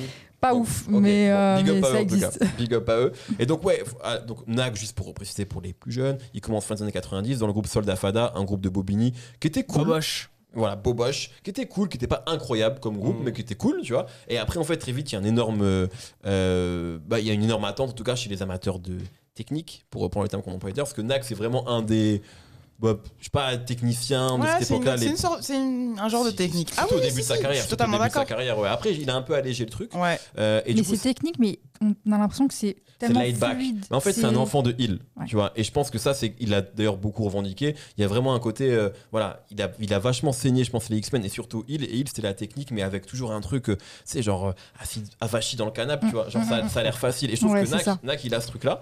Euh, et là, pour moi, c'est. euh, donc, ne vous faites pas avoir sur les plateformes, c'est écrit 2009, mais ça sort vraiment en 2006. Et donc, c'est le truc qui est censé un peu faire monter la sauce avant. Euh, avant l'album. Et je disais un peu vache, Annette Vachon que ce serait que à cette époque-là voilà c'était la crise de l'industrie du disque et le rap se prenait ça de plein fouet et du coup il y avait très peu de projets qui marchaient en fait. Euh, mais voilà donc il sort ce truc là et moi c'est un projet que j'ai saigné de fou vraiment de fou euh, que j'adore que je trouve alors les prods sont souvent très mauvaises. Oui. Euh, Mm. comme beaucoup de CD de l'époque, tu Ouais. vois, où c'est ça, ça vieillit mal, mais c'est pas Il n'y a, très y a pas de taf en fait, il n'y a pas de taf sur Non. les prods. Enfin, il y en a on une va que j'ai juste bien aimée, c'était celle de CHI. Oui, c'est sur euh, euh, C'est Négative Attitude. Négative Attitude. Non, il y a aussi le morceau avec les X-Men, Ferme ta gueule, qui est une prod de Mmh, Vincile. Il y ouais. a Chanson triste, il y a quelques prods, tu vois. En fait, Ouais, mais en Ouais. fait, ça, c'était. En fait, c'est des récup Voilà. exactement. de morceaux qu'il n'avait pas enregistrés spécialement pour ce, Mais pour ce tous les- projet. les- mais ouais. qui, parce que lui, oui, il avait le côté malédiction de, de mec qui a enregistré plein de morceaux, qui se sont retrouvés sur Internet. Genre, il y avait un bootleg qui est circulé. euh, Mais vraiment, il n'y ouais, avait rien autour. ça. Enfin, tu vois, ouais. lui, il, avait- il était peut-être euh, même déjà un peu retiré du rap à ce moment-là, parce que c'est un mec qui a un peu fait des, des, des allers-retours par rapport à son implication personnelle, parce qu'il avait euh, des trucs de, sa, de vie privée, ouais. quoi, Ouais, tout simplement. fait. Vous avez Et- fait une interview ensemble, il me semble que je trouvais. De quoi? Tu l'avais interviewé, il me semble. Euh, ouais, je l'avais fait plusieurs fois. Je l'ai fait euh, à l'époque du Blavog avec Théobaldo et ensuite je l'ai fait pour, pour euh, Vice. pour Vice, ouais, pour ouais, c'était un très bon papier. Mais, euh, mais ouais, non, lui en fait, euh, il a eu un peu le côté euh, poissard du rap, entre Ouais. guillemets. Ouais. Et du coup, ouais, ça, euh, alors c'est pas son premier projet officiel, parce que pour le coup, lui, il avait fait un EP. Euh, je crois que ça Oui. s'appelait juste début EP. Tout à fait, début EP, Ok. absolument. Ah, ouais. il y avait, il y avait quoi, absolument. Peut-être 4 à 6 Il y a morceaux ouais, un dessus, truc, mais c'est pas c'est plus. très court. Ok. Et, euh, Chroniqué sur la BCDR à l'époque. Ouais. euh, C'est comme ça que j'avais découvert cette EP quand j'étais juste un lecteur euh, début EP. Et genre, quand tu lis cette chronique, c'est marrant parce que je sais plus qui a peut-être Aspeum à l'époque, mais tu sais, quand tu lis ce truc-là, c'est genre, enfin arrive le premier. Tu sais, t'as l'impression que genre, ouais, bah Il y a une attente de ouf. Ouais, c'est genre un truc de ouf, tu Mhm. vois. C'est le premier EP du plus grand lyriciste des années 2000. tu sais, C'est Mhm. vraiment énorme, quoi. Mais du coup, ouais, bah, là, en fait, alors, moi, ouais, j'ai un peu le cul entre deux chaises pour celui-là, parce que d'un côté, je me rappelle qu'à l'époque, on était super content d'avoir un long format, Ouais. en fait, de NAC. Mmh. 19 titres. Et en fait, le truc, c'est que tu as l'impression qu'il est déjà. euh, euh, comment dire Pas qu'il a perdu son mojo, mais qu'il est déjà dans une période après le, la période bootleg où en fait tu pouvais euh, ne pas zapper un seul morceau, tu vois. Celui-là, en fait, t'en as où tu fais ouais, genre c'est bien, mais. euh, En fait, c'est vrai que les meilleurs morceaux sont souvent des trucs qu'on connaissait avant. et- Voilà. ouais, voilà, Tour ça. 20, chanson triste, c'est vrai que c'est un peu le Et souci. du coup, il y a un- moi je trouve que c'est un peu. Il y a un- pas schizophrène, mais il y a deux trucs. Il y a deux identités. Il y a deux. Mm. Il y a les tentatives euh, un peu quinri là où ça me vieillit super mal, les Mm, mm. prods qui vieillissent super mal, genre euh, en GR Max. Ouais. euh, que moi j'adore, genre comment il rappe, j'adore le Ouais, texte, ouais. mais genre. En fait, il rappe bien comme quasiment. En fait, il rappe temps. quasiment, il rappe Voilà. bien. Mais, euh, mais dès qu'il essaye d'aller sur des morceaux un peu calibrés comme ça avec un refrain et tout, c'est pas c'est pas convaincant. Et c'est- je pense que c'est les c'est les morceaux euh, qui sont pas récupérés, genre qui qui veulent qui veulent annoncer un peu ce qu'il est censé faire après. Et ça, moi, je suis pas du tout convaincu. Mais évidemment qu'il y a des, des, des- il y a, ouais, y a une sorte de, de, de gap entre les morceaux comme Chanson triste ou même le dernier morceau euh, avec les 10 Avec Wallen et les 10, Mm. on se reverra là-haut. voilà et qui apparaissait aussi sur une mixtape Ouais, euh, originale ouais. Bombata qui est C'est extraordinaire. Le couplet de et Nak, ça ça vieillit pas. c'est Nak, c'est fou. Hein. Franchement, c'est incroyable. Sur ce morceau, c'est Ouais. Et là, il est vraiment technique. là. Ouais. Euh, Sandra? Et ben, Nak, euh, il rappe trop bien. Je peux Ouais. pas dire. C'est euh, une grosse ouais. influence de Alpha One, Nekfeu, ils l'ont souvent Ouais, cité. ouais, euh, ouais. pour, euh. Et moi, c'est le rap que j'adore. C'est ça en fait, j'aime trop. Euh, maintenant, dans ce qui sort aujourd'hui, je vais, je vais chercher des prods plus élaborés, etc. Parce qu'il y a tellement de diversité que pour découvrir des nouveaux artistes, j'ai besoin d'être attiré par quelque chose. Mais à cette époque-là, il me sert exactement ce que j'ai envie d'écouter. C'est un mec qui rappe trop bien. Et j'aime bien aussi le fait qu'il n'y ait pas de démonstration technique. C'est juste euh, naturel pour lui en fait. T'as l'impression qu'il est né en sachant super bien rapper. Mm. J'aime beaucoup. Et euh, Ouais, c'est pas la. T'as pas l'impression que c'est de la. Alors qu'il y en a beaucoup, c'est jamais de la technique pour la technique. quoi. Non. Tu ressens C'est jamais beaucoup ce des images. Ouais. ouais. Je trouve qu'il partage un peu ça avec Où souvent on est, on est dans, dans, dans quelque chose qui est, euh, qui est très science, très sciencé, comme dirait justement cette équipe Alpha, etc. Très sciencé, mais au service de quelque chose, au service de. Tu vois, j'en avais noté une. il me- Salif qui est présent sur le projet, Oui, oui, sur le morceau. Donc, Et il y a, il y a un lien entre les deux qui, enfin, à cette époque-là, on était, on était, on mangeait bien, quoi, tu C'est vois. clair. Ouais, en termes de rappeur, ouais, c'est clair. Genre, c'est pas technique de dire j'en ai pas rien à foutre de becter, j'enferme le diable dans la soute, mais il a le double de mes clés. Ouais. C'est pas genre impressionnant de, de Oui, pied, oui, oui. Mais, ça rime bien et il y a une image et genre il y avait toujours ce, ce dosage Ouais. que ces mecs là dont on parle et qu'on adore aujourd'hui ils cherchent ça Ouais. ils cherchent ce dosage entre pas être ennuyant pas être boring euh, Ouais. à faire de la rime et tout et en même temps avoir l'image le truc qui te Ouais, frappe à la gueule Moi, je trouve que Nak et Kazé, parce qu'on en parle avant, ils ont un truc en commun, c'est que j'ai l'impression qu'il n'y a jamais de truc euh, pour la rime. Genre, je me sens, je trouve, je trouve jamais que c'est forcé. J'ai l'impression qu'en fait, tout est à sa place et quasiment toutes les lignes sont bien, en fait, tu vois. Genre, euh, ça me frappe, tu sais, alors qu'il y a des rappeurs que j'adore, tu vois, mais parfois, sur un 16 mesures, parce qu'à l'époque, il n'y avait que des 16 mesures, Ouais. tu vois, il y avait quand même des trucs un peu moins. Et je trouve que Nak, je vais pas dire que c'est tout le temps parfait, mais je sais pas, il le délivre tellement bien que, genre, j'ai jamais l'impression qu'il se fout de notre gueule et qu'il y a un couplet qui est un peu écrit à l'arrache, tu vois. Bah, ça m'a jamais. j'ai- Moi, c'est des gars honnêtes, en fait. Quand t'écoutes Salif et Nak, t'as vraiment l'impression que c'est des mecs euh, juste honnêtes. Ils racontent des trucs. C'est bien écrit en plus de ça, et en plus, ils le rappent trop bien. Donc, tu vois, as, comme tu disais, c'est un équilibre dans Ouais. ces deux trucs-là qui, qui est agréable de ouf. ouais il et ça a été ça dès le début de, de entre guillemets de leur carrière en fait ça a été ça direct alors qu'aujourd'hui il y a justement ce truc où c'est la volonté de certains rimeurs ou techniciens qu'on a aujourd'hui qui, qui vont dans le sens inverse en fait qui, qui savent déjà faire ça et qui cherchent ce truc là Mm. pur où tu racontes quelque chose mais t'as la rime riche Hmm, et eux ils avaient déjà ça et Nak il avait déjà ça ouais. Il y avait une, colla- un- une, une association à l'époque qui m'avait grave surpris. C'est son espèce de relation avec Monseigneur Mike. Oui. tu vois Parce que mon Monseigneur Mike, en vrai, je, je kiffais. Il me faisait marrer. Parce qu'il avait, mais en fait, il avait que des punchlines qui sont en vrai des vannes de beauf. Ouais. Tu vois. Et ça me faisait marrer, j'avoue. Ouais, mais c'était que des trucs de cul. Tu Ouais. vois En fait, c'est c'est genre. le- en fait, quand tu l'écoutais, si tu le lisais. c'était beauf à l'américaine. Genre, Ouais, c'était pas, euh, c'était pas Seth Gecko, tu vois. Non, non, Ouais. c'était Plus, c'était euh, beauf, mais euh, ouais, un, un C'est genre le beauf euh, qui regarde Extreme Limit et Oui, Bad Boys, tu vois. bah, qui est fan de, de. Comment il s'appelle?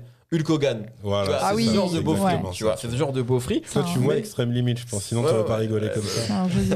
Tu mais du coup, c'était grave diff parce que t'avais d'un côté genre le rappeur, euh, je sais pas, smart, technique et tout, et mon Mike qui était genre, pas, qui était un peu technique quand même, mais qui était genre vraiment sur d'autres sujets. Ouais, ouais. Et qui faisait des mixtapes avec des covers GTA et tout, c'était c'était fun, tu vois. Ouais, ouais, ouais. Et, euh, et- Mais en fait, le truc, c'est fait plein de que- morceaux ensemble, hein. C'est qu'en fait, ils étaient vraiment très bons potes. ouais, ouais. Ouais. Et, mais, mais du coup, ouais, ça, on en avait parlé avec Nak et il disait ouais, qu'il savait qu'une partie de son public ne captait pas pourquoi il, il posait euh, aussi il régulièrement. parce qu'il avait une image lui. de mec très sérieux Et c'est ça, alors qu'en fait, conscient même concrètement, Ouais, quand, conscient. il, quand il te parle de, de, de, de leur relation, de leur amitié, on va dire, il dit bah, en fait, tu vois, les de base, sur je sais plus quel épisode de Surnaturel. Donc, Surnaturel, pour ceux qui voient pas, c'est un storytelling de soirée qui dégénère. Et Ouais. donc, il le fait euh, depuis son premier projet, je crois. Ouais, ouais. Oui, oui, c'est son exercice. Et, euh, et en fait, de base, sur Naturel, c'est un truc où il y aurait pu avoir Monseigneur Mike parce que dès que t'as Nac en boîte, genre, il était, il traînait avec Monseigneur Mike en fait. Ok, Et donc, en gros, c'est vraiment dans ces ambiances-là et, euh, et euh, leur, euh, leur appréciation du basket aussi Mm. qui, qui se retrouvaient. Mais, euh, mais du coup, oui, c'est vrai que vu de l'extérieur, bah, t'as à peu près la même, euh, le même fossé où quand on te dit maintenant que, que genre, t'as la moitié de la rumeur qui était sur l'album de Stomy. tu te C'est dis, vrai. ah, Ouais, c'est- comprends pas trop, Et, comme et même à plus tard, quand il sort je- euh, Dark Sun, Dark Sun, ouais. Il y, a un- il y a un single clippé, je crois. Qui est en euh, fait le remix d'un son solo de Monseigneur Mike euh, sur l'album Ah, de Monseigneur ouais, Mike. C'est le truc avec les enfants là. Oui, oui, Ouais, oui. ouais. Et il y a ça, et puis il y a un autre truc où il. un- je sais pas si c'est Dark Sun, mais en tout cas, c'est dans les projets récents qu'il avait sorti, je crois 2013. Et il y a un single clippé où il est genre à Cuba, ou. Mais là, il était, il était tout seul, Nac. Il n'y avait pas Monseigneur Non, non, il n'y a pas mon Ok. Mike, mais je, je, voulais rebondir sur l'image qu'on a de Nac, Oui, tu vois, oui, où il peut Oui, pas c'était le truc où il s'était Ouais. mis torse nu et il ça. parlait de meufs. Voilà. Et du coup, t'avais des auditeurs qui étaient vénères parce qu'ils disaient Mais pourquoi et tout. Ah ouais. il était un peu classe quand même dans. Ouais, dans ouais, l'image qu'on avait, image. tu Bah vois. ouais. Donc du coup, ouais. Mais euh, il y a eu... il y a- c'est- je rebondis là-dessus, parce qu'il y a toujours ce décalage entre la façon dont tu as perçu le rappeur Ouais. au tout début Ouais. sur son fait, premier ouais. projet, et ce qu'il fait après. Et en fait, non, j'ai toujours été dans ça, c'est juste que... Voilà. Non, puis surtout que lui, bah, pareil, tu vois, c'est le genre de truc euh, qui, qui pouvait te dire facilement quand tu l'avais en face en interview, c'est que d'un côté, il comprend que le style de rap sur lesquels sa fanbase de l'époque, on va dire, l'attendait, comprenait pourquoi ça leur plaisait, donc notamment des trucs sur le deuil et tout, mais lui disait, mais euh, moi, je kiffe vraiment pas hein, quand Ouais. il m'arrive des trucs comme ça, Ouais, tu vois, parce que c'est vrai que voilà, pour- alors, dans ce projet-là, il y a juste On se reverra là-haut qui, qui évoque ça. Il Voilà, malheureusement, c'est quelqu'un qui a perdu des, Oui, des oui, êtres oui. très chers, tu vois. Et très tôt. Et très tôt. Et euh, alors, ouais, ça, ça donne des textes qui sont beaux, mais, euh, mais humainement parlant, c'est compliqué de lui Ouais. souhaiter de bah, vivre à sûr. l'infini. Et lui, il kiffait des fois, justement, être dans des ambiances Bah ouais, différentes, chill. plus Mm, mm, légères et tout, machin, quoi. Il avait fait un morceau qui s'appelait Zamina. Tu sais, Oui. avant Shakira. Je vous ouais. conseille de chercher ça. Et justement, qui était pareil, un truc de genre. euh, euh, un truc de bootleg de cette époque-là, Ouais, tu vois. Et moi, j'avais, j'avoue, j'avais découvert ce rythme-là. Et quand Shakira, c'est Shakira qui C'est fait ce truc Shakira, Ouais, après, ouais. Je fais, oh, c'est quoi Elle a fait la volée nac Après, j'ai compris après. Mais, euh, mais donc, il y avait des, des- assez tôt, en fait, ces trucs un peu plus fun. Et je Ouais. crois, excusez-moi de forcer, mais il me semble avoir lu à l'époque, dites-moi si, je- si vous avez l'info, que quand il devait sortir son premier album, je crois que c'était chez BMG, euh, le mec qui était directeur artistique, c'est Danny Dan. Oh, waouh. Sur Nac. Non, mais vraiment, en fait, qui était pas Ah, d'où le par la maison de euh. Vacances. Ah, absolument, que je vous conseille. Et en fait, Danny, genre, devait, qui était, je crois, aussi signé là-bas en tant que sage poète de la rue, était censé, genre, aider Nac sur le premier album. Je comprends que tu rigoles, parce que, genre, Danny, autant vous connaissez l'amour immodéré que j'ai pour lui, autant, je pense, c'est le. Fait pas non, lui, mais non, mais des- pas du tout. Genre, qu'est-ce et- qu'ils ont alors, foutu attention, je pense à mettez ça avec des personnes, mais il me semble qu'à l'époque, Nac en avait parlé, il faudrait le valider avec Ouais, lui ou avec, ou avec Danny. Mais je, je crois qu'il y avait ce truc-là, ce qui, moi, sur le papier, était le truc qui m'a hypé le plus au monde, tu vois. Parce qu'on Mais- savait pas. Voilà, parce qu'on exactement. Mais c'était peut-être pas la meilleure Peut-être ils se idée. sont dit moins par moins ça va faire plus. mais j'avoue, ouais, non. Parce que le truc, c'est quoi, pour- peut-être pour les gens qui, qui, qui comprendraient pas le- la private joke, c'est que c'est deux excellents rappeurs, mais qui ont mis un temps fou en fait Voilà, à, à sortir parce qu'ils ont eu des galères perso. Quoi, Mm. Donc, euh, Exactement, exactement. Bon, ben vient le temps du classement. Où est-ce qu'on met Street, Là, ça, Street dev- Minimum ça devient un Ça peu commence, compliqué. hein. Moi, je vais me prononcer. Moi, je le mets en deux, Ouais. voire même en un. Moi, je le mets en un. Voilà, je Euh, le mets devant les le casseurs coup, flotteurs. ah, mais je force peut-être. un, c'est casseur flotteur. C'est Ah, casseurs moi, flotteurs. c'est- bah, ouais, moi, c'est un là. Les, enfin, Moi, c'est il y un, a en des fait. discussions là-dessus. hein. Bah, peut-être, ouais, sur les prods. Il y a quand même d'autres bons rappeurs. Tu- Sachant que c'est toi qui as le. toi, t'es bien aujourd'hui. Ah ouais, toi, C'est toi qui as le veto. qui as le veto. ouais. Mais euh, moi, je le mets en un. Hum, J'hésite entre 2 et 3 quand même. Ah ouais? Non, il y a des Non. meilleurs rap en fait. Moi, je veux- je vais essayer de.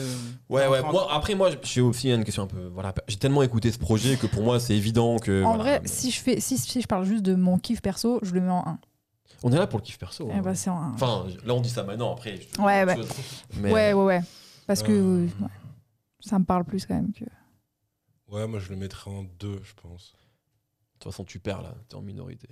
Ah ouais. Allez. Non, on est tous d'accord? Enfin, on est trois. ouais, toi, non, moi, c'est, moi, c'était un. Genre, euh, Bon, c'était un. Je pense que le classement va être modifié. Avec, Bah. le, avec, Ah bah le, oui. avec le dernier Évidemment. projet. Enfin, il va, de toute façon, le classement va forcément être modifié. Il va au moins être ajouté d'un, d'un album. Et c'est un album qui a été choisi, mais alors très rapidement pour la première émission par Sandra. T'as pas, t'as pas hésité. C'est le rappeur de ma vie. C'est vrai? Ah, je l'aime trop. Parce que, vas-y, je- on laisse je- dire qui c'est. C'est Rof, la fierté des nôtres. Voilà. Et ça, je pense que c'est un album qui va pas euh, créer de débat entre nous. Je crois pas, non. je pense pas. Peut-être, hein, mais On bon, va bon. Après, il est peut-être pas aussi parfait que non, ce que tu vas dire. mais- Bah, c'est l'autre euh, double album, double album du coup. Donc, Ouais. euh, donc euh, beaucoup de sons à écouter. Euh, non, il n'y a pas tout qui est excellent dans cet album. C'est pas pas un projet parfait non plus. Il y a des, il y a des petits euh, déchets, on va dire, si on peut se permettre. Mais pour ce qu'il a fait à ce moment-là et euh, pour ce qu'il va devenir ensuite, euh, je trouve qu'il a fait quelque chose de grand en fait avec ça. Je trouve qu'il hum, il est devenu un petit peu le porte-parole d'une génération dont moi je me suis sentie appartenir en fait. Et, et ouais, j'adore ce rof là. J'adore le, le jeune rof euh, qui arrive avec un album quand même travaillé, un, un peu plus que, que le précédent. Et, euh, et non, il y, a des- il y a des titres qui sont devenus des classiques et il y en a plusieurs dans un seul, euh, dans un seul album quoi.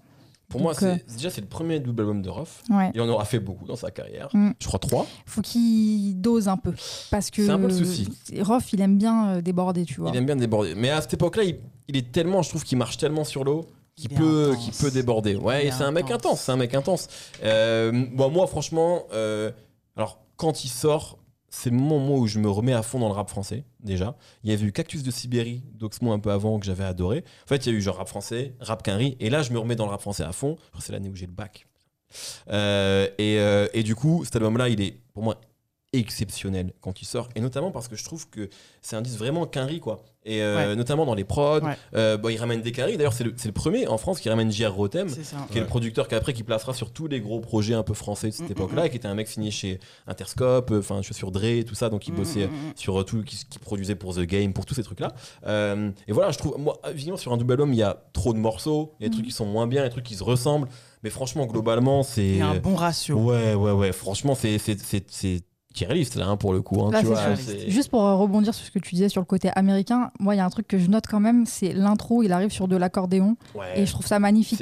Et ce morceau-là, il est exceptionnel. intro, c'est cette intro-là qui m'a fait. euh, J'allais à Lyon euh, pour une formation et genre, euh, je suis allée dans le Virgin, c'était un Virgin à la part Dieu. J'ai écouté l'intro et j'ai acheté le disque sans écouter le reste En fait, parce que je savais. L'intro et l'outro, l'intro c'est je rappe mieux que toi. et l'outro c'est je rappe mieux que toi Ouais. et genre c'est tu vois on parlait de- d'insolence voilà. on parlait d'insolence à l'heure de Ouais. il dit je rappe comme je veux comme je veux enculer tes cheveux ça veut rien dire mais il est trop chaud après il dit il dit je vous baisse tous j'épargnerai peut-être les petites meufs comme Diams Oui, c'est oui, genre oui. il est au sommet il s'en bat les couilles Il est trop tu fort. vois. genre c'est là Je crois il est- Ah bah si, parce qu'il fait rimer ça pour dire qu'il baisse Pharrell Williams. vu qu'il Oui. avait fait le- la Il prod, était pas euh, content du il était pas featuring content sur du Taxi, feat, non. ouais. Bah, il s'est un peu fait Mais, douiller, euh, surtout qu'après il a remis la prod à Ludacris euh, sur leur, sur leur projet. Tu vois. Non, mais même, il, il aimait pas le refrain de Pharrell. Ouais, ouais. The Rof, ça devait être le seul mec qui pouvait te dire en interview Oh, puis l'autre avec son frein qui dure 10 000 ans là et tout. Enfin, tu vois.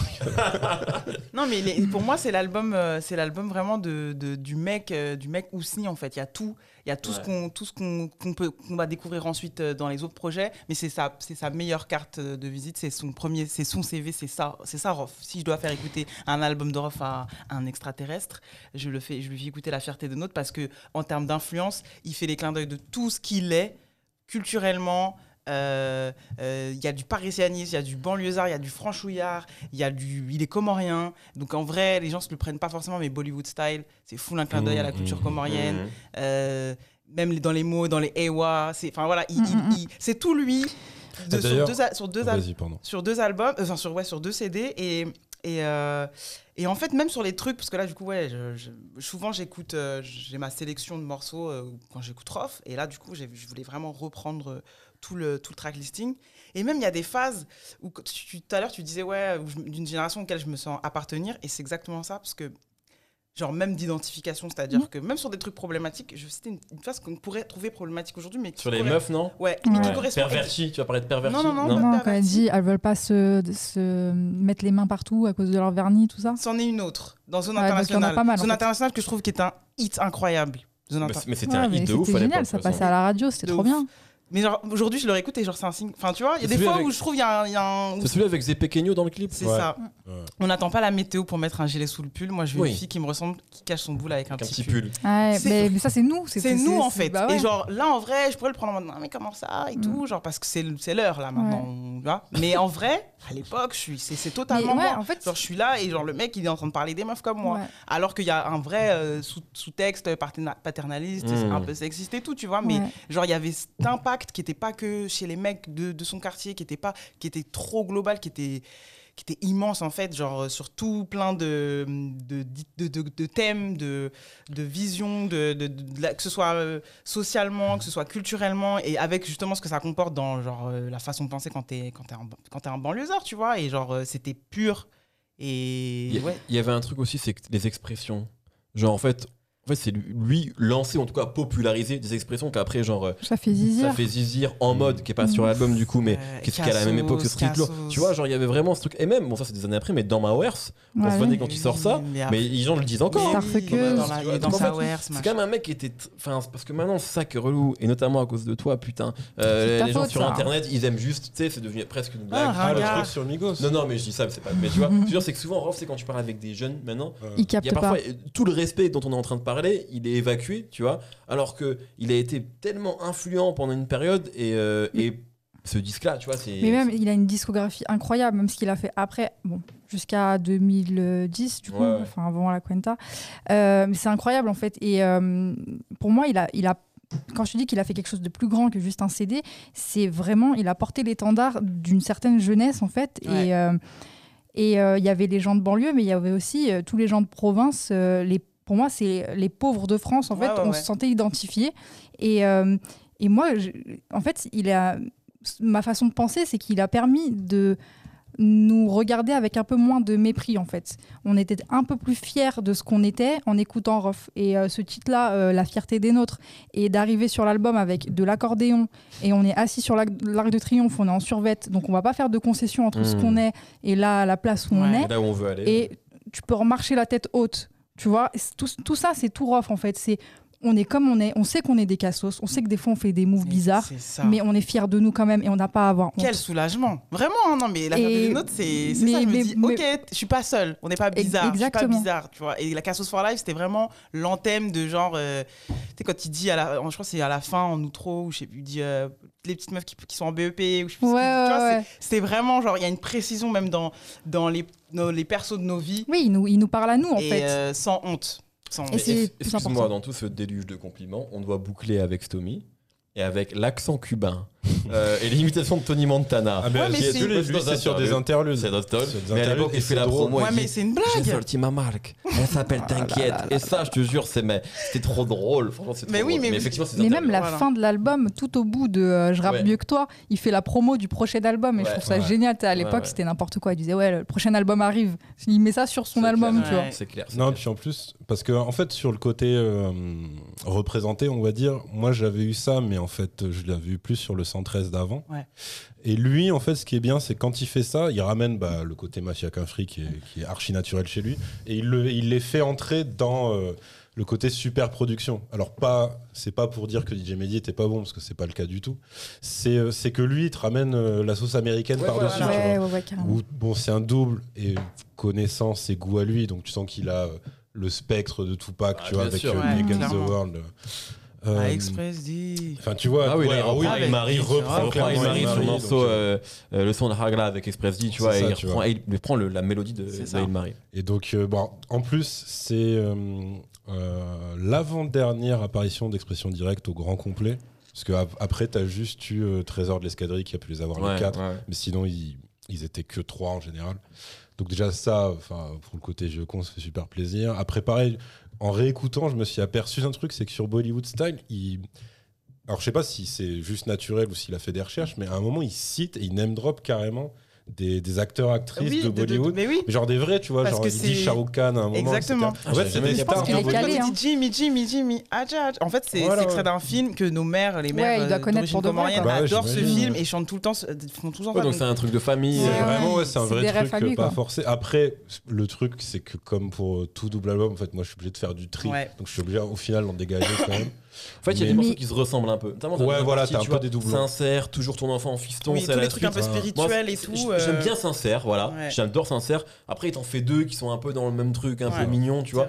Voilà, mais bon, c'est un, double album, tu vois, en fait. Ouais, voilà, c'est ça. Puis même après, t'as enfin, t'as- t'as Code 187. tu- C'était un enchaînement à la fin Ouais, mais la fin, c'est la fin, 94. c'est la guerre, quoi. Ouais, C'est ouais. vraiment. À partir de c'est 94, et- 94, et, code c'est- 187 moi c'est là où je dis ah ouais ok en fait c'est few c'est cool en fait avant ben, sais sur les comment ça s'appelle les mixtapes. Molotov 1 2 3 Ouais. Mmh. en fait je captais pas franchement j'avoue parce Ah que ouais c'est ouais en fait c'était tellement tu sais des fois j'avoue euh, il y a des rappeurs qui arrivent un peu comme Despo au début au, début je suis pas sûr de capter quand Mhm. j'entends sur arrêté sur hostile je capte pas euh, le, le truc en fait et, euh, et c'était une autre voix ça rimait pas toujours c'était pas Mm, tu vois, le flow mm, était pas forcément impressionnant au premier Mmh. abord. Et là, quand je l'entends là, tu vois, déjà sur l'album de Rof, tu vois, donc il y a ce truc-là. Et, sur, et déjà, bon, Rof, il fait un coupé sur Code 187. Nique sa mère, c'est la rue à mon père. ouais, Euh, c'est pas Swiss Beat. c'est- extraordinaire, tu vois. Mais, euh, tu vois, et là, en fait, je capte tout le délire de Sefiu quand il dit demande au, au petit qui c'est qui a buté Hitler. En fait, je capte qu'il y a des phases, il y a de la gamberge, que genre c'est bien écrit, en fait, tu vois. Et que ce style-là différent, c'est pas parce qu'il pas parce qu'il est mauvais, c'est parce qu'en fait, c'est son personnage, son tu vois. personnage. Et ouais. ça, je l'avais- je l'ai capté avec ce truc-là. Et après, euh, j'ai écouté euh, Few, tu vois, et j'ai kiffé. Mais euh, ouais, non, non. il y a des tubes, il y a des tubes, il y a le son qui tue.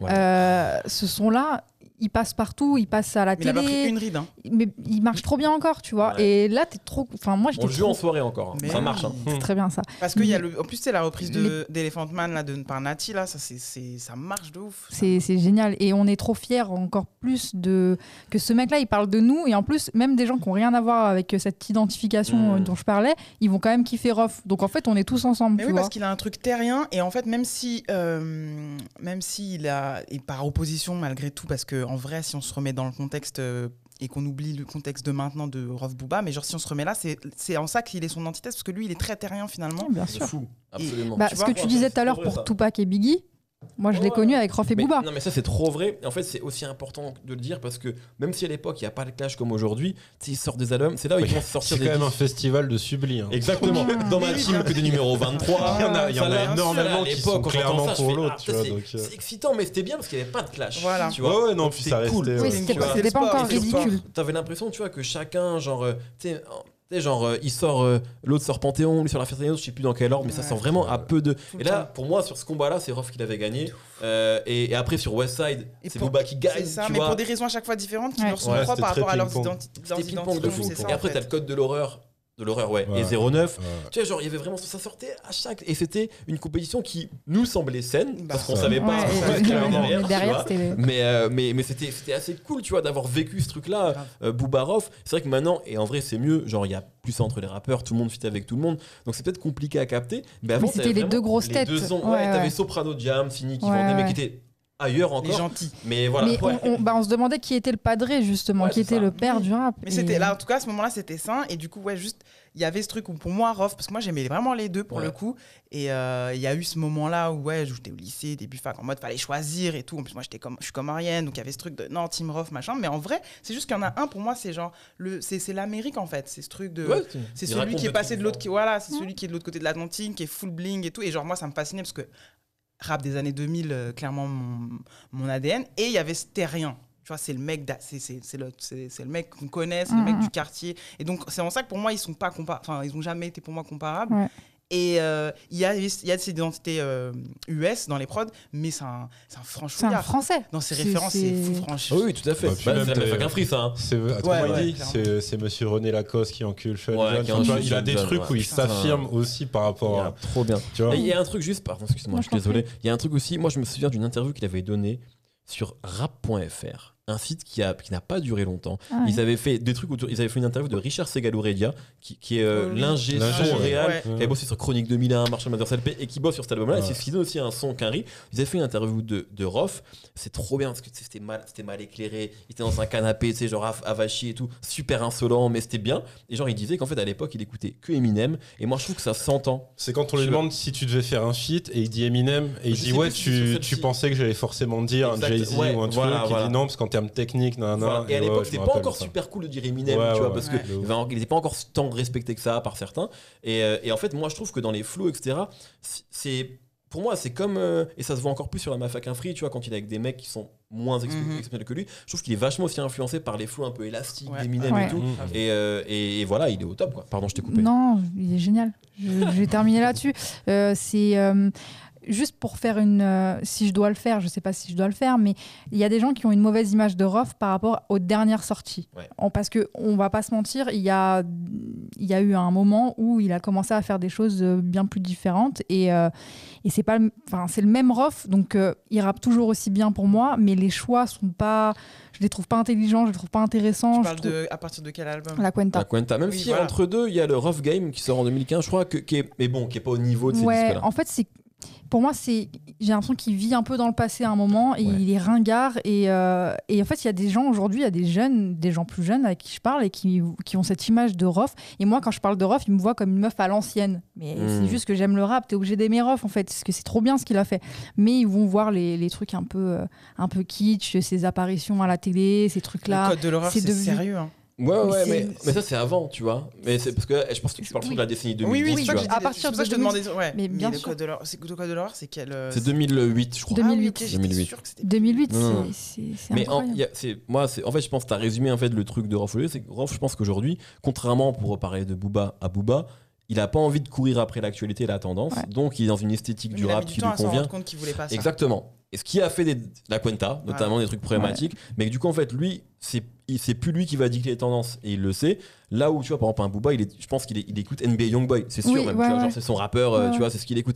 Rof, euh, Mais mais comme on disait, euh, comme tu disais tout à l'heure, c'est un terrien, c'est un mec de, c'est un mec d'ici en fait, Ouais. et c'est un vrai mec. J'ai l'impression que c'est un mec qu'on peut connaître, tu vois. Donc il est, je, moi je le vois pas en train de diguer des nouveaux trucs, hmm, tu vois. tout à fait, Et donc moi non plus. ça, ça se ressent dans sa musique. Ah bah, clairement, si Gambi était pas un mec du 9-4 à la base, il aurait jamais eu sa dédicace. Ah, c'est clair. Je, Pas faux. je te dis, ouais, est-ce que tu imagines Rof s'ambiancer tout seul Ouais, sur du Gambi tu vois, Non, ouais, c'est impossible. Ça, c'est Fontenay aux Roses, tu vois, mais c'est pas, c'est pas la musique, quoi. clairement.